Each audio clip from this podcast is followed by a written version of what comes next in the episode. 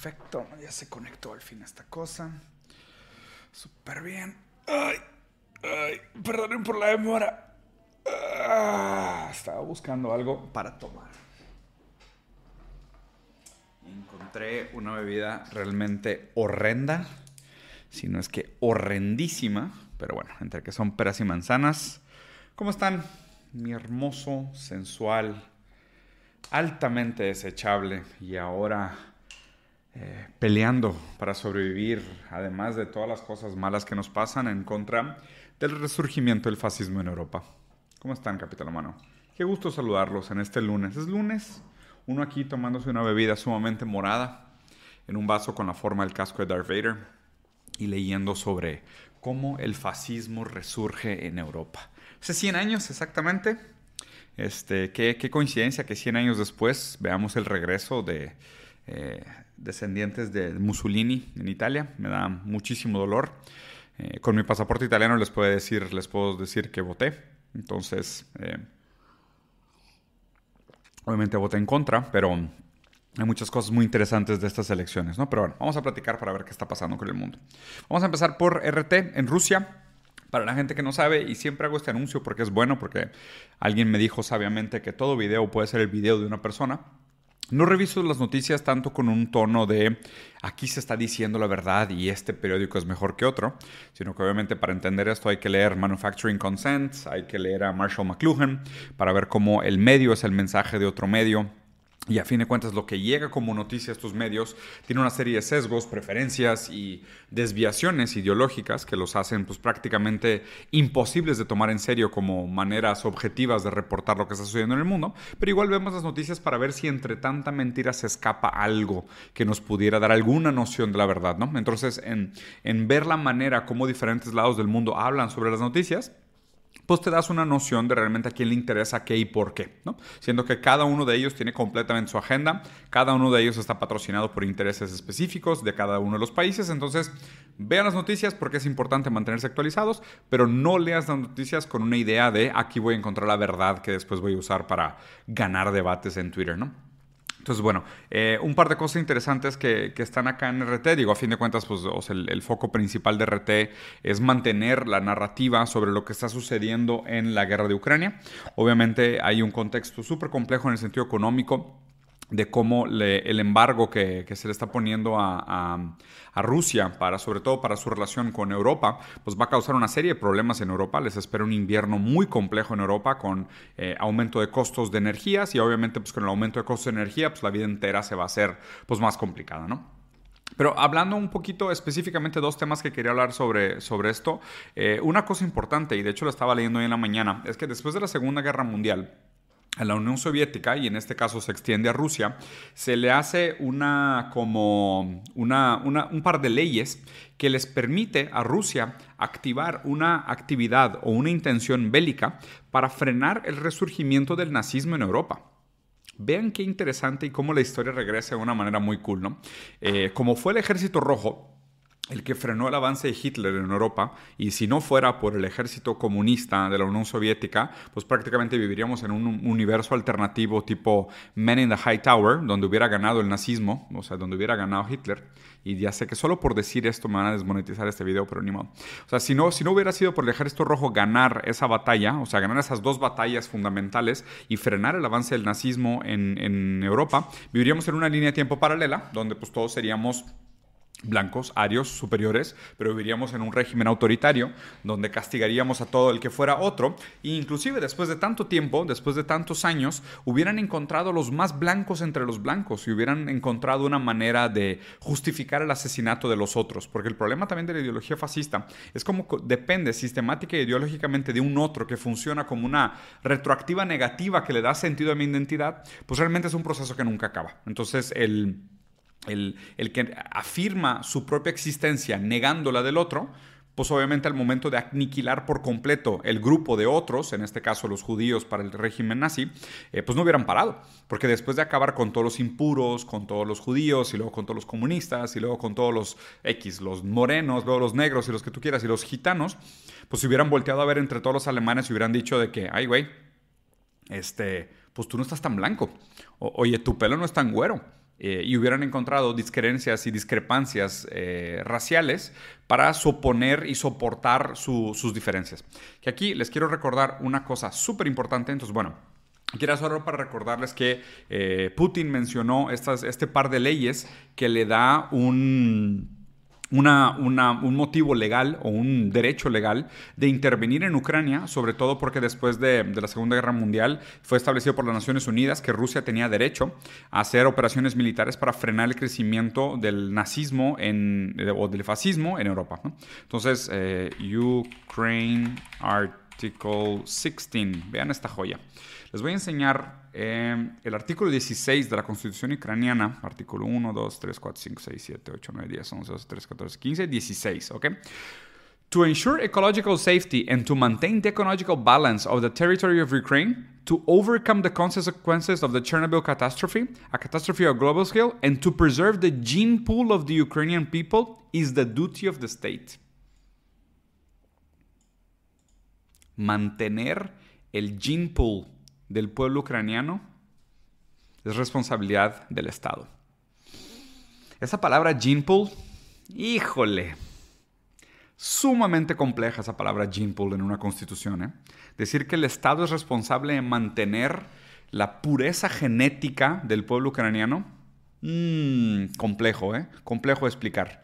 Este, Aquí hay algo bien interesante para hablar de, no solo lo que está pasando en Italia, pero definitivamente lo que está volviendo a suceder en Europa, ¿no? O sea, qué lástima que el fantasma que rondaba Europa no era el de Marx, sino que era el de, Mussolini, en el caso, para no decir otras cosas.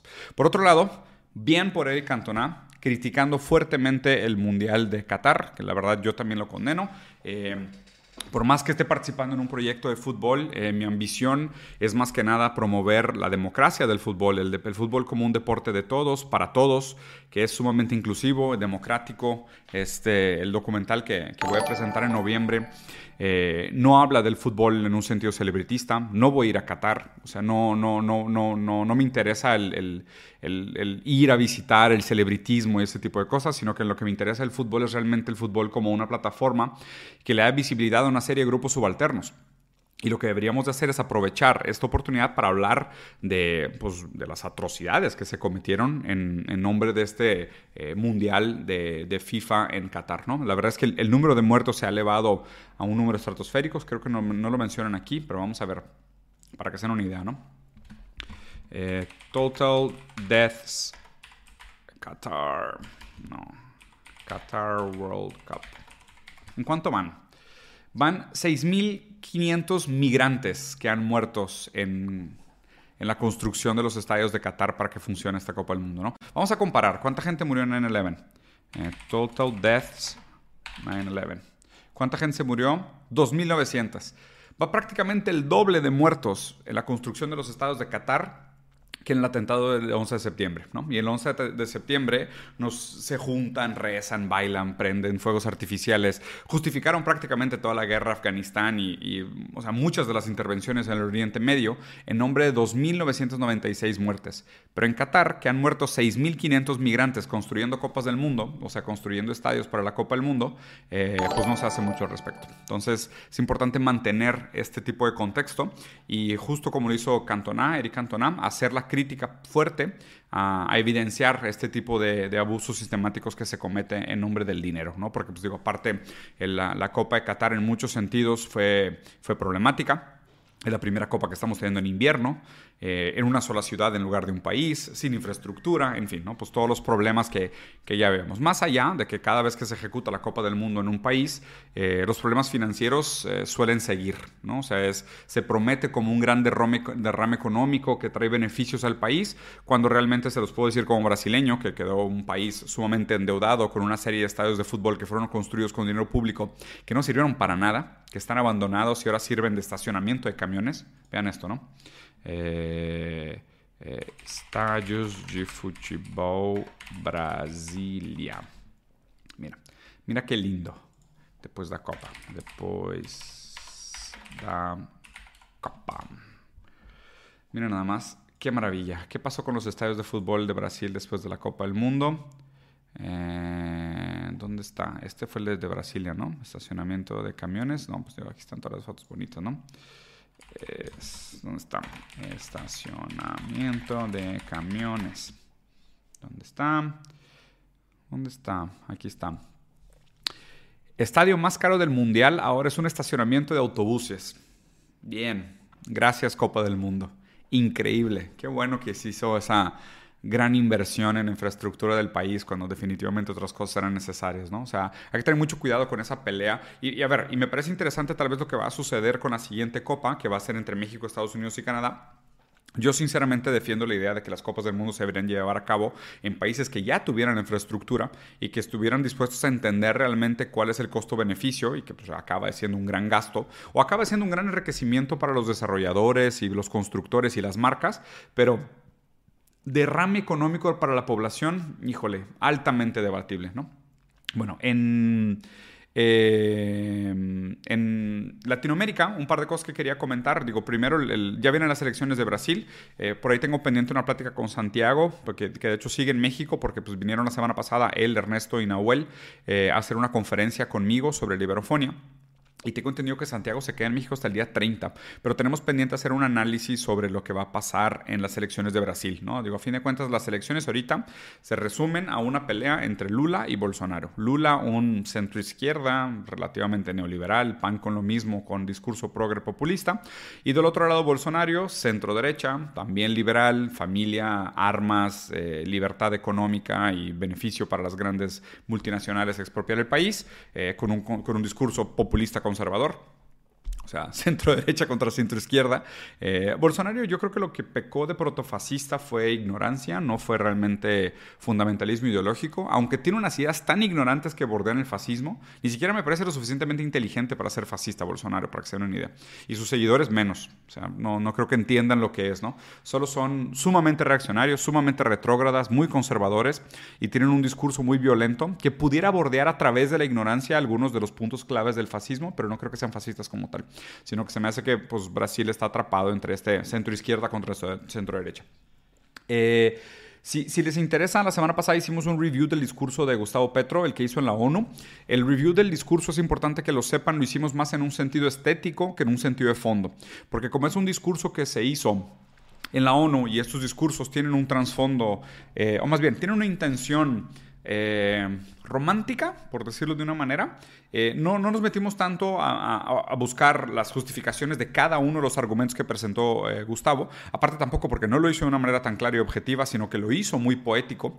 y analizamos entre Nahuel, Santiago y yo eh, cómo se veía estéticamente el discurso de Gustavo Petro en la ONU y lo que implica, ¿no? El, tema de las guerras de las drogas, un poco del paternalismo y la relación que existe entre los países desarrollados y los países eh, que son explotados en el sur. Porque acuérdense que solo hay, los países que no son desarrollados es porque son sobreexplotados, no porque son subdesarrollados. No existe tal cosa. Eh, si el caso de China nos pudiera servir como ejemplo, el, hecho no es que Latinoamérica sea subdesarrollada, el problema es que Latinoamérica es sobreexplotada. Entonces, ah, está esta relación interesante entre la necesidad de desarrollar un tipo de soberanía para los países del hemisferio sur y al mismo tiempo un cierto paternalismo en tener que pedirles permiso y apoyo y ayuda para eh, llegar a ese punto de, de soberanía, ¿no?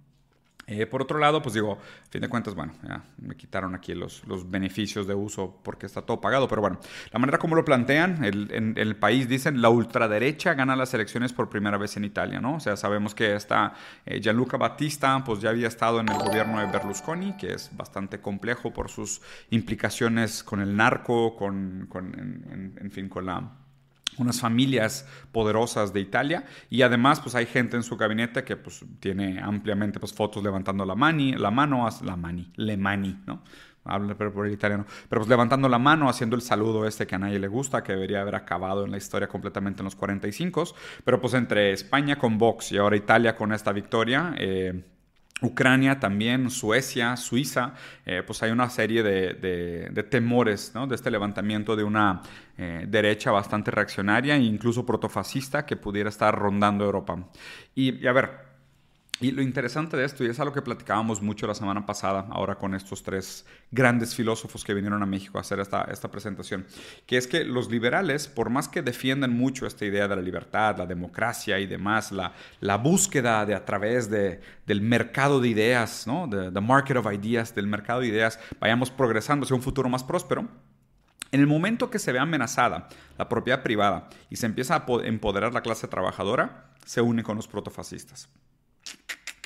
Los liberales siempre acaban venciendo su miedo y declarándose el apoyo a los fascistas cuando la propiedad privada y los derechos del trabajador los ponen en riesgo. Entonces acuérdense siempre de esto.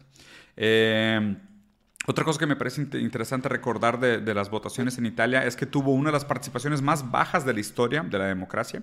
En, Europa creo que fue 52 o 51% de participación popular, lo cual habla también un poco de la situación de, la democracia en el mundo como sistema político, eh, con muchos problemas, muchos errores, cada vez más ineficiente, cada vez menos representativa y más como lo que es, ¿no? Como lo que es en Estados Unidos, que es algo puramente estético, que es algo que que, maquilla las cosas como son y permiten que todo continúe igual. Entonces, en nombre del supuesto proceso democrático, donde la gente trata de cambiar el mundo ejerciendo un voto a la vez, lo cual es infantil y bastante ineficiente, eh, pues parece que se cae un poco el teatro, ¿no? Cuando, cuando una votación como la de Italia se elige un presidente con 52% de los votos. O sea, quiere decir, y aunque sea 51, quiere decir que por lo menos 48 49% del país no se siente representado por quien sea que haya ganado. Es un gran, gran problema. Bueno, pasando a People's Daily, eh, un par de cosas interesantes. Digo, lo primero que, quería mencionar, que es una nota chiquita, que no la vi en ningún otro periódico, pero me pareció interesante porque la vi ahí mencionada por un analítico político que me gusta, es que en, Suiza, eh, en nombre de la igualdad de género, aumentaron o retrasaron la edad de jubilación de las mujeres de 64 a 65 años. Y aquí es donde se ve cómo mucho la ideología progre acaba siendo procapital. La idea de eh, la mujer liberal como parte de la fuerza proletaria. Y, cómo en nombre de la igualdad eh, lo que se hace es que se, buscan a fin de cuentas, más allá de esta eh, política identitaria, que, vemos que es bastante inútil, sinceramente, lo que hace es que busca la expansión, la extensión y la perpetuación de la fuerza laboral, de la base proletaria como la clase oprimida sistemáticamente bajo el modelo económico capitalista. Por otro lado, y en noticias mucho más importantes, eh, un estándar internacional relacionado al uso de células madres, digo, yo se los puedo decir como papá de un niño con una eh, neurodivergencia, con una enfermedad neurodegenerativa sumamente rara, que los estudios que se realizan en China, pues la verdad es que son punta de lanza en este sentido. Si no fuera muchos de los estudios que, que encuentra mi esposa, eh, en, en, papers chinos, eh, pues seguramente la calidad de vida de mi hijo sería mucho peor. Se los digo en primera persona. Obviamente una, una, una historia que tiene solo valor de anécdota, porque sé que es un ejemplo sumamente pequeño. Pero, por ejemplo, nosotros hicimos un tratamiento con células madre con mi hijo que, que tuvo buenos resultados. O sea, no fueron resultados así sumamente transformadores, pero tuvimos buenos resultados. Y fue gracias a estudios que encontramos de, de papers de, de investigadores chinos. Y de hecho ahora lo que estamos investigando son los efectos de, y este es otro paper de un investigador chino también sobre el PQQ que es algo que es un precursor de la producción de nuevas mitocondrias. Y, pues la mitocondria, digo, a fin de cuentas, o sea, está muy relacionada a la enfermedad que tiene mi hijo en específico, pero tiene una serie de beneficios para diferentes tipos de personas. Inclusive puede retrasar el desarrollo del Parkinson para la gente que sea propensa al desarrollo del Parkinson a, avanzadas edades, inclusive Alzheimer y otras enfermedades neurodegenerativas que tengan que ver con la edad. La, la noción que nosotros tenemos sobre el envejecimiento de la mente eh, es histórica, pero no es absoluta. Hay muchas cosas que se pueden hacer para retrasar o inclusive detener el deterioro eh, neurológico del ser humano. Y, la verdad es que digo, me encantaría meterme un poco más a este tema, que es un tema que mi, esposa sabe muchísimo de esto y yo sinceramente aprendo de ella más que nada. Eh, pero me da gusto que, China esté teniendo este enfoque. Y, y, a ver, y el puro hecho de que se ponga esto como parte central de la comunicación de su, de su periódico, ¿no? Eh, vacuné a mi hijo, no. La verdad es que no vacuné a mi hijo. Mi hijo, específicamente por su enfermedad, es muy susceptible a las vacunas y le pueden provocar eh, un catabolismo y una serie de problemas y puede tener una muerte extensiva de, de mitocondrias y tener así como una ¿Cómo le había? Mi, esposa tiene el nombre correcto, no me acuerdo exactamente cuál era la palabra. Pero el caso es de que la, una, una vacuna le puede provocar una muerte neuronal muy pesada. Y lo, lo hemos vivido en otras ocasiones. Y de hecho, gran, dos de los grandes retrocesos neurológicos que ha tenido mi hijo ha sido por vacunas. Y esto platicado con neurogenetistas y endocrinólogos y demás expertos, ¿no? Que de nuevo, es específicamente el caso de mi hijo por la condición de él. No lo estoy dando para nada como consejo, para nada como consejo. De hecho, yo estoy vacunado, mi esposa está vacunada, no va para nada por ahí el consejo. Es es el caso específico de él, ¿no? Que, que es lo complejo de, de, muchas de esas cosas. Obviamente soy súper pro vacunas, me parece que es fundamental. Se los puedo decir ahora también que acabo de regresar de Ghana y vi el efecto que tiene el hecho de que en Ghana no se aplican eh, las vacunas del polio como se deberían y, y que tengamos toda esta gente con una enfermedad que prácticamente está acabada hace 40 años. Entonces, es algo súper específico del caso de él, no lo vayan a sacar de contexto porque aparte me voy a enojar, saben que ese es mi talón de Aquiles, el, el que hablen de, de, la enfermedad de mi hijo. Entonces, sí, es un caso súper específico, súper particular, pero a él no lo podemos vacunar. De hecho, prácticamente la recomendación médica es que no, que no reciba la vacuna porque le va a hacer mucho más daño que bien. Para terminar, para que vean un poco cómo, cómo se juega esto en Estados Unidos, digo, vean los indicadores, súper complicados, ¿no? Y, y, Estados Unidos con esta narrativa ideológica de que si el numerito va bien, todo está bien, y si el numerito va mal, todo está mal. Pero vean esto, ¿no? Italy elections winner will have to work with Europe on economy. Muy bien. Muy bien, Wall Street Journal. Qué raro que pasamos de gana la ultraderecha protofascista en Italia con primos de Mussolini y gente que hace saludo nazi a, eh, pues los que ganaron van a tener que trabajar con Europa para mejorar la economía. Eh, muy bien. Y vayan a investigar cuáles son las cosas que hizo Hitler en su momento para proteger los, los, foros de comercio y estos grandes cárteles de comercio y los, emprendedores y los grandes negociantes de Europa y cómo fueron los primeros en sacar a los comunistas del país para mantener la propiedad privada y mantener los intereses económicos del Estado. Y no me sorprende esta noticia. Pero a los americanos y a todos nuestros amigos latinoamericanos que viven en Estados Unidos hay otras cosas de que preocuparse. Buckle up America. The Fed plans to sharply boost unemployment.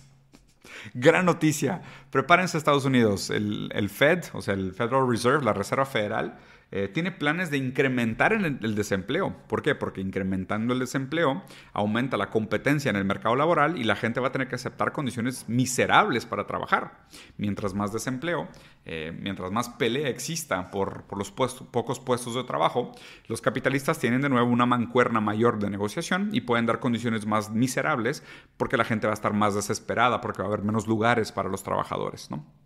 Aquí de nuevo, solo quiero terminar reforzando la importancia de la negociación en masa por parte de nosotros el capital humano. O sea, nosotros como capital humano tenemos que ponernos de acuerdo con otros capitales humanos para tener mejores condiciones de negociación. Y mientras más podamos eh, colaborar en conseguir eh, mejores condiciones de trabajo, pues mejor vamos a poder negociar esas condiciones de trabajo, porque la masa nos va a decir, bueno, pues si todos nos ponemos de acuerdo en no aceptar sueldos miserables, pues es más difícil que nos obliguen a aceptar sueldos miserables. Mientras nos veamos los unos a los otros como competencia directa, pues somos más susceptibles a negociar y tratar de decir, bueno, pues que si no lo acepto yo, mi compa, el vecino, sí lo va a aceptar. Pues bueno, me están aceptando una mierda de sueldo y me están ofreciendo una porquería de condiciones, pero pues que si no lo acepto, se va a poner peor. Y como la Reserva Federal aparte eh, busca incrementar el desempleo, y seguramente con intenciones de reactivar la base de la economía desde la miseria y seguramente va a tener un impacto en la deuda, porque pues la única manera como, o sea, como cierra todo esto, ¿no? Hay inflación, los bienes son más caros, hay sobreproducción, hay muchas cosas que comprar y necesitan vender, pero van a aumentar el desempleo, entonces eso va a obligar a que la gente acepte posiciones por salarios más bajos, lo que va a causar eh, endeudamiento ni modo. Digo, así ha crecido Estados Unidos, ¿no? Con sus 650% de deuda. Pero bueno, lo voy a dejar por aquí, Capital Humano. La verdad es que tengo más cosas que hacer. Es lunes, tengo muchos viajes que planear. Voy a estar la siguiente semana en Hermosillo. Tengo una conferencia muy pronto en Michoacán. Luego mi cumpleaños el día 23 de octubre y pienso irme a Japón después de mi cumpleaños con uno de mis mejores amigos a pasar un ratito allá y a hacer un viaje ahora sí de del hacer después de haber hecho tantos viajes con, eh, de trabajo. Pero bueno, los dejo por acá. Espero les haya gustado. Dejen su comentario aquí abajo y tengan una buena semana, mi hermoso capital humano. Cuídense, negocien con otros amigos que son capital humano para tener mejores condiciones laborales. Los quiero. Adiós.